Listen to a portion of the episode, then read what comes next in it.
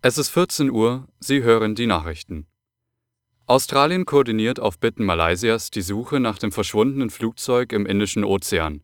Das teilte Regierungschef Tony Abbott im Parlament in Canberra mit. Die Ermittler haben zwei Flugkorridore skizziert, in denen die Maschine nach dem Abschalten der Kommunikationssysteme an Bord geflogen sein könnte.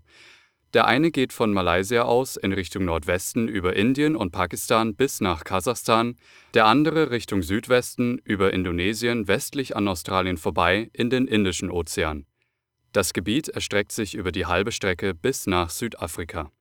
Beim Eurovision Song Contest wird in diesem Jahr eine gebürtige Ukrainerin für Deutschland singen. Sie heißt Ela, ihre Band aus Berlin nennt sich Eliza. Mit ihrem Song Is It Right wurde die Band vom ARD-Fernsehpublikum gewählt und stach damit die kommerziell erfolgreiche Band unheilig aus. Und damit zum Wetter. Die aktuellen Temperaturen liegen bei 13 Grad. Heute Nacht bleibt es allgemein trocken bei 7 bis 4 Grad.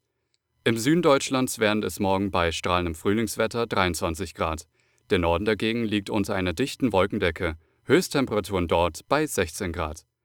Der Sonntag wird in ganz Deutschland sonnig und trocken sein, bei maximal 25 Grad.